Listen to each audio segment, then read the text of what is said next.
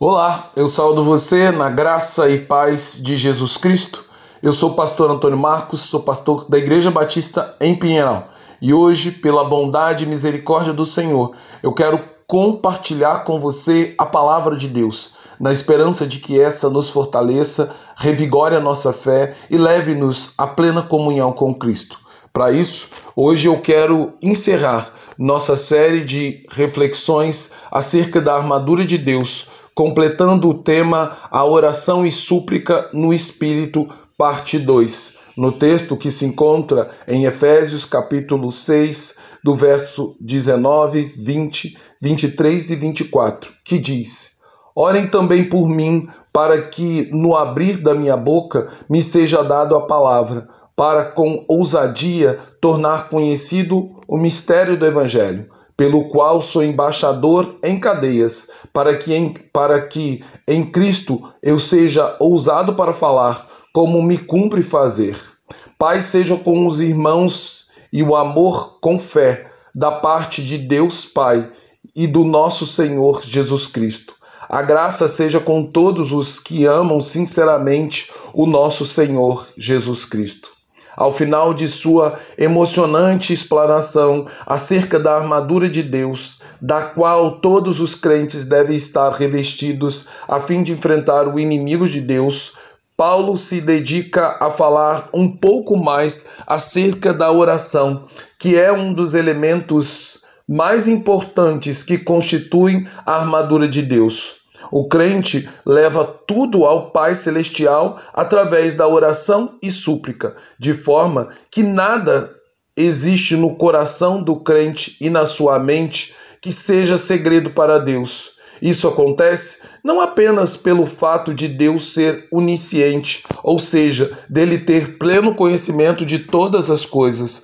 mas também acontece porque o crente confessa tudo ao Pai por meio da oração. Nenhum pecado ou transgressão permanece oculto no coração do crente, pois ele os confessa diante de seu soberano Deus, que na sua misericórdia efetua o perdão dos pecados mediante o arrependimento do pecador. Com isto, quando o crente enfrenta o diabo, que é acusador, este aponta o pecado cometido pelo crente Tal acusação, no entanto, não produz o efeito desejado por Satanás, porque já foi confessada a Deus, sendo perdoada por ele no seu amor. Então, o exercício da oração se torna uma espécie de armadura de Deus que defende o crente das acusações do diabo, libertando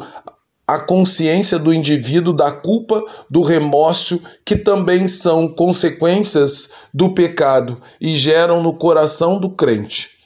uma profunda gratidão a Deus pelo seu perdão e um, uma grande confiança no poder de Deus e na sua bondade para com aqueles a quem ama. Porém, segundo as palavras do apóstolo Paulo, a verdadeira oração é mais do que um elemento de edificação pessoal, onde o crente conta com a proteção e a comunhão com Deus. Ela também é um meio de edificação e abençoar a vida de outras pessoas no tipo de oração que nós chamamos de intercessão, onde basicamente o crente roga que o auxílio divino sobre a vida de outras pessoas,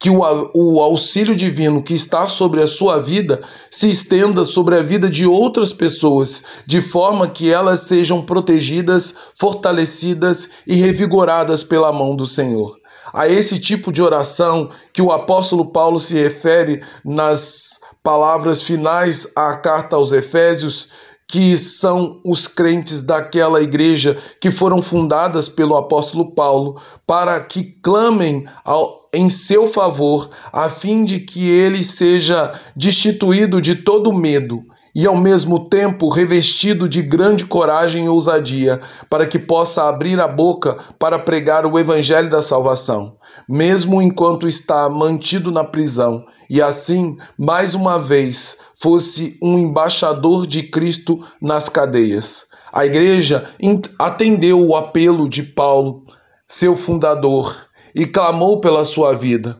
Paulo pregou por muito tempo aos soldados pretorianos, que eram a guarda pessoal do imperador, de forma que a Igreja de Cristo que estava em Roma foi grandemente fortalecida pela presença de Paulo entre eles. E muitos romanos creram no evangelho da salvação que fora pregado pelo, pelo Paulo encarcerado.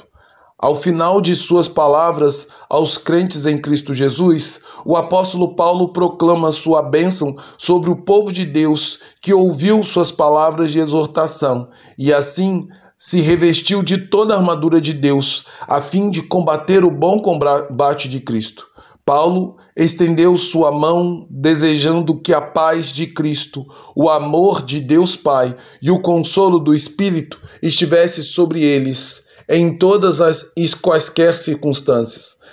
da parte de Deus Pai e de nosso Senhor e Salvador Jesus Cristo, que eles fossem revigorados e fortalecidos. Por isso, eu convido você que hoje ouve a minha voz a crer de todo o coração na mensagem do Evangelho, de forma que esta venha a transformar sua vida por completo, fazendo com que você, que é escravo do pecado, se torne filho adotivo de Deus. Eu também convido você a se tornar, pela fé, um verdadeiro soldado de Cristo levando a bandeira triunfante do Evangelho por onde você passar, de forma que o Senhor Jesus Cristo seja engrandecido por meio de nossas vidas. Assim, a minha oração por você é que você seja tomado de coragem e coberto pela maravilhosa graça de Deus que está em Cristo Jesus, vivendo uma vida através da oração e súplica em favor de todos os crentes. Em nome e por amor de Jesus Cristo. Amém. Agora, que o amor de Deus Pai, que a graça do Deus Filho Jesus Cristo e o consolo do Espírito repouse em nós, de maneira que sejamos edificados e fortalecidos por conta da boa mão do Senhor que está sobre nós. Em nome de Jesus Cristo. Amém. Amém.